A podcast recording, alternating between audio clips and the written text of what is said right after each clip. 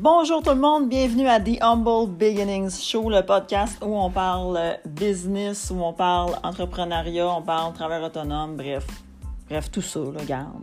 Mais de façon directe et démystifiée parce que qui a le temps de niaiser ici? Hum? Qui? Ah non, ah non, regarde, j'entends rien. Voilà, on n'a pas le temps. Euh, là, aujourd'hui, je vais vous euh, parler dans ce bref euh, podcast, parce que, pas bref parce que je suis précipitée, mais bien parce que je suis précise, les amis. Comment faire un article de blog sur votre online shop? Premièrement, est-ce que ça vaut la peine? Pourquoi le faire? Puis comment le faire, OK? Je sais que vous êtes tous des entrepreneurs, des travailleurs autonomes, vous êtes tous occupés. Je le sais pertinemment parce que c'est ma job. De créer du contenu écrit, c'est de la job, c'est du temps. Par contre, je vous le dis, ça vaut vraiment la peine d'avoir un onglet blog sur votre online shop. Voici pourquoi. donc, de prime abord, si je commence avec le début, à quoi ça sert de faire un article de blog sur un online shop? Like, pourquoi? Première des choses, faut jamais, jamais, jamais oublier que plus vous, euh, plus vous apportez de la valeur à vos clients, tant au niveau informatif qu'au niveau lifestyle, euh, amener de la valeur aux clients sans rien leur demander en retour, donc purement euh, bring value, ça va toujours être quelque chose qui va être bon pour vous, qui va être bon pour votre business, qui va être bon pour vos clients. Parce que dans la vie, on n'est pas juste là pour acheter vos produits. On veut savoir vous êtes qui et qu'est-ce que, what you bring to the table. Qu'est-ce que vous nous amenez? Donc, la première des choses, c'est le premier point, et c'est vraiment le point le plus important. Cela dit, évidemment, il y a d'autres avantages. Deuxième chose, les articles de blog que vous allez faire vont aider votre référencement sur Internet. Donc, comment ça fonctionne? Évidemment, là, il y a plusieurs facteurs. Mais comment ça fonctionne? C'est que les robots, donc c'est-à-dire Google, on va se le dire, c'est pas mal lui le moteur de recherche numéro un, euh, vont scanner des mots euh, donc, vont scanner vos articles de blog. Et donc, c'est là qu'il est intelligent d'écrire des articles de blog parce que ça l'aide votre référencement naturel et votre référencement au niveau des keywords, donc des mots-clés que vous pouvez insérer dans votre article qui vont vous aider à sortir mieux sur le web. Donc, c'est-à-dire, si vous avez par exemple une boutique en ligne zéro déchet, c'est ce que vous vendez, euh, vous faites un article sur, euh, disons, euh, là, mettons, on est l'automne. Puis, tu sais, bientôt, on va être dans le temps des fêtes. Fait que vous pourriez penser à faire un article sur comment passer un Halloween ou un temps des fêtes zéro déchet. Mais là, à ce moment-là, quand vous allez l'écrire, vous l'écrivez avec, bien évidemment, votre expertise et ce que vous voulez dire à l'intérieur. Mais en plus, on va aller chercher des mots-clés. Donc, les mots sur lesquels vous voudriez que un ou une de vos clients tombe dessus quand ils vont faire une recherche Google. Là, petite parenthèse, ce n'est pas de la magie. Si vous êtes mal référencé, si votre site est mal indexé, si vos réseaux sociaux euh, ne sont pas top-notch et intéressants, ça va vous aider, mais jusqu'à jusqu'à un certain niveau, là, soyons clairs. Parce que, à ne jamais oublier, maintenant, avec les réseaux sociaux, votre site web, ça crée une toile d'araignée et chaque fil doit être solide. Sinon, on a un trou dans la toile et ça, ça influence tous les algorithmes de tous les différents robots AI qui vont scanner vos affaires online. Fermeture de la parenthèse. Donc, par exemple, dans le cas d'un zéro déchet, je ferais exprès, par exemple, si je vendais des brosses à dents en bambou, euh, des ustensiles zéro déchet, mettons.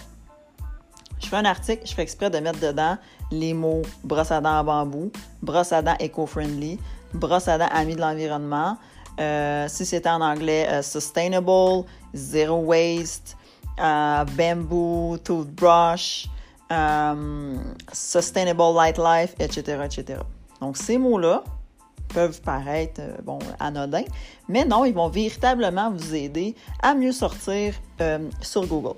Donc, vous avez vraiment avantage à l'utiliser parce que ça ne vous coûte pas grand-chose. C'est-à-dire, si vous le faites vous-même, ça vous coûte zéro à part votre temps. Et si vous prenez quelqu'un, mettons comme moi, un copywriter, quelqu'un qui va faire un article de ce genre-là, ça ne vous coûtera pas une fortune non plus. Ça coûte vraiment moins cher que des Google Ads et des choses comme ça. Troisième point, évidemment, ben, vous le savez, ça va vous aider à vendre. Parce que moi, par exemple, Euh, si je suis sur votre site, je connais zéro rien dans le zéro déchet, mais j'ai un article qui m'explique voici c'est quoi le mouvement, voici ce que ça fait pour la planète, voici ce que ça fait pour l'environnement, voici nos produits. Bien là, je vais, je vais comme naviguer sur le site et en ayant une meilleure compréhension globale, bien évidemment, je suis plus apte à acheter vos shit. tu sais, je parle super bien, puis à un moment donné, bang! Euh, on voit que j'ai pas de sang royal. On voit qu'on vient des milieux difficiles. Anyway, so... Donc voilà, fait que ça vous aide à vendre. Une autre chose aussi, quand vous faites votre article, cet article-là, soyez wise. Vous le réutilisez en micro-contenu sur vos médias sociaux. Donc, par exemple, si j'ai fait un article zéro déchet de 500 mots, on s'entend-tu que là-dessus, ça vous fait environ peut-être même un, mettons, un 5 à 10 posts sur les médias sociaux, mais vous faites juste le déconstruire en micro-contenu? Donc ça, vous avez, c'est, des posts que vous auriez été obligé de faire de toute façon, mais là, vous avez déjà votre contenu écrit. Il vous reste seulement à mettre votre contenu, euh, votre visuel avec ça. Voilà. Et là maintenant, comment le faire? De façon intelligente? On, on veut faire les choses de la bonne manière. Première des choses, un article efficace entre 300 et 500 mots, that's C'est en masse, les gens, ils veulent pas lire des romans nécessairement. grosso modo, si vous restez dans ça, vous avez euh, l'attention des gens, ça va fonctionner. Euh, de temps en temps, faites-vous un article, un gros article d'environ 2000 mots, mais là, celui-là, vous le faites surtout pour votre SEO. Plus vous rentrez des mots-clés dans votre article, plus vous avez de chances que les robots vont scanner et vous allez sortir mieux. Donc, de temps en temps, si vous vous sentez inspiré, vous faites un article de 2000 mots. Autre point qui est important, quand vous rédigez un article et que vous le mettez sur votre blog, et ça c'est valide pour euh, Online Shop et les blogs en général, on ne fait pas copier-coller d'un autre site ou Translate dans Google Translate, puis on met ça sur notre site. Ça, ça va juste vous désavantager parce que les robots sont intelligents. Donc, ils scannent tout l'Internet au complet. Fait que s'il voit que tu as pris ça ailleurs, il va le reconnaître. C'est très, très, très, très facile. C'est même pas une fraction de seconde pour un robot de reconnaître que ce n'est pas du contenu original. Et donc, aussitôt que ce n'est pas du contenu original, bang! Là, les algorithmes vont vous descendre. Et ça, même si vous investissez de l'argent en ads. Donc, on s'entend que c'est contre-productif. Fait que si on fait pas ça, on se force, on fait un vrai article. On s'assoit, on écrit. Si vous n'êtes pas capable, vous engagez des pros.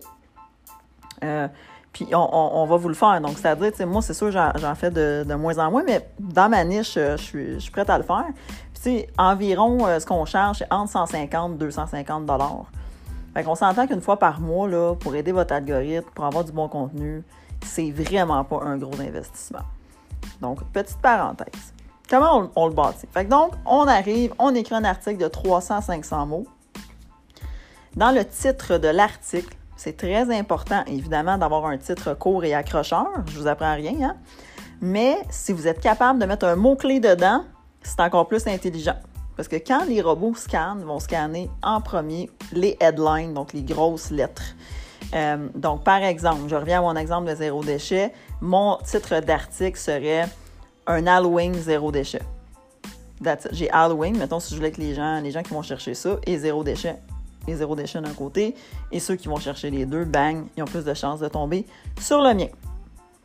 Première des choses. Ensuite de ça, vous devez trouver la photo de couverture d'article. Évidemment, je vous apprends rien en vous disant que la photo doit être attrayante et surtout en rapport avec le sujet et de surcroît, euh, ça doit fitter avec l'ambiance générale de votre branding. On ne met pas de quoi qui n'a pas rapport, que l'ambiance ne ressemble pas à ce que vous faites déjà au niveau visuel sur vos réseaux sociaux et, euh, et ou sur votre site web.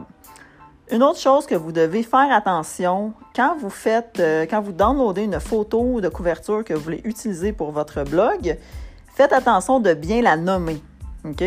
Euh, si le nom c'est 502-43X, euh, ça se peut que. Ah, j'ai un train qui passe, guys! Ah! ah on va vivre ça live. OK? Je suis désolée, on entend le train. Ah, mon Dieu! Donc, c'est ça. Si le titre, c'est 1, 2, 3, 4, X, petite barre en bas, quand vous allez arriver pour le partager sur Facebook, votre article, euh, la photo de couverture ne va pas apparaître, puis ça va faire un message d'erreur. Mais ça, souvent, c'est juste, juste le titre de votre photo de couverture. Donc, un mot, puis il n'y a pas de signe, pas de chiffre, pas de point d'exclamation. That's it. Donc, vous avez trouvé votre photo. Ensuite de ça, là, je vais dire quelque chose qui semble très, très, très primaire, mais je vous le dis pareil. Un, article, c'est une introduction, un développement et une conclusion. Fait qu'on n'écrit pas des articles, c'est juste un développement ou on a une introduction de deux lignes. Là, elle peut être courte, mais il faut qu'elle soit là. Fait donc, euh, soyez sûr qu'il y a une belle structure il faut qu'il y ait des photos dans l'article, dans le corps de l'article, mais évidemment, encore là, bien croppé, s'il vous plaît. on ne veut pas voir euh, une photo super grosse avec une photo petite, une carré avec une rectangle. Donc, si vous avez choisi carré et, euh, mettons, 500 euh, par 500, on s'en tient à ça parce que là, maintenant, il faut que ce soit lisible. Et n'oubliez pas que la plupart des gens vont lire votre article sur un téléphone intelligent et donc on s'entend que si la photo est super haute, on va scroller, scroll, scroll, puis là, on, a perdu l'intérêt. Ensuite de ça, euh, même principe sur les photos. Downloadez pas des photos qui pèsent un meg pour un article de blog. Pour plusieurs raisons. La première, ça ralentit votre site. Et donc, ça ralentit sur, euh, pour les utilisateurs, puis là, vous allez les perdre. Et aussi, euh, le forfait que vous payez d'hébergement, le serveur où est-ce que vous payez, on s'entend, c'est pas euh, vous pouvez pas loader là, des affaires, des, quantités infinies. Fait donc, plus vos photos vont être grosses inutilement, plus vous allez prendre de la place sur le serveur, puis plus qu'à un moment donné, votre hébergeur va vous dire Hey, mon petit chum, tu prends un petit peu trop de place sur mon serveur, il va falloir que tu upgrades euh, ton forfait. Fait que ça, on ne veut pas ça, surtout que ça serait inutile dans ces cas-ci. Ensuite de ça, quand vous faites l'article, on s'en tient à une structure simple, aérée, utile.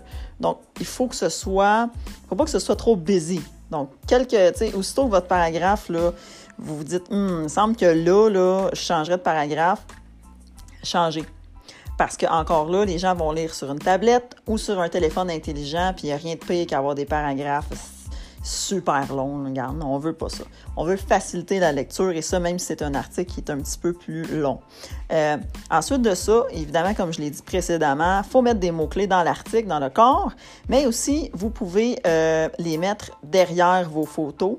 Ça, ça dépend. Euh, ça, je ne vais pas m'étendre sur le sujet, mais si vous êtes avec WordPress, vous pouvez le faire. En fait, avec toutes les, probablement tous les gestionnaires de contenu, vous pouvez les faire.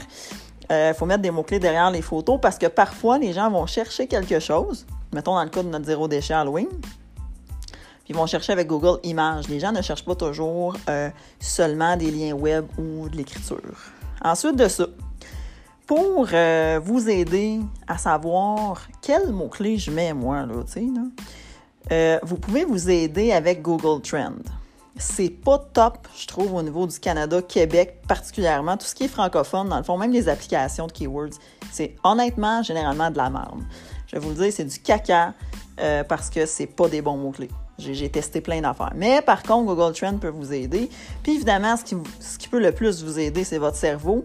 Vous connaissez vos clients, vous êtes habitués, vous êtes des experts dans votre domaine. On utilise la petite cocologie. Puis on trouve des keywords. On se met dans la peau des clients. Autre chose aussi, euh, ensuite, l'étape, là, vous avez tout fait ça, gna, gna, gna, la structure, les photos, on est rendu à les partager sur les réseaux sociaux. Euh, comme je disais, attention au nom de votre photo de couverture, ça peut bugger avec Facebook. Ensuite de ça, vous allez créer des visuels. Bon, un visuel euh, qui va être inspiré évidemment de l'article avec le titre de l'article et votre photo de couverture en format carré. Donc, carré, ça passe sur Instagram, Facebook, puis pas mal toutes les, plateformes. Et euh, je vous conseille fortement d'en faire un format vertical pour Pinterest. Ça, euh, je sais qu'il y en a beaucoup probablement d'entre vous qui n'utilisez pas Pinterest, mais je vous jure que vous faites une erreur. Particulièrement si vous êtes dans le domaine de la mode, des cosmétiques, du mariage. Euh, là, évidemment, avec la COVID, c'est peut-être moins populaire, mais je dirais dans ces choses-là, Pinterest est vraiment, vraiment, vraiment bonne pour amener des leads euh, au site. Truc supplémentaire, quand vous avez fait toutes ces étapes-là, si vous avez une infolette, ça, on va, revenir avec ça aussi. Euh, on le partage sur l'infolette. On s'éternise pas. Hein? Sur l'infolette, là, si on, veut promouvoir un article sur le blog, on met à la fin de l'infolette, euh, juste une mention. On, on s'arrête à ça. Puis, si vous êtes dans des groupes Facebook, exemple, j'achète local, euh, groupe Zéro Déchet Rive-Sud, vous mettez votre article là-dessus. Donc, grosso modo, voilà, c'était mes conseils sur comment, pourquoi écrire un article de blog sur votre online shop. Merci à tous, toutes qui écoutez le podcast. Je suis vraiment contente.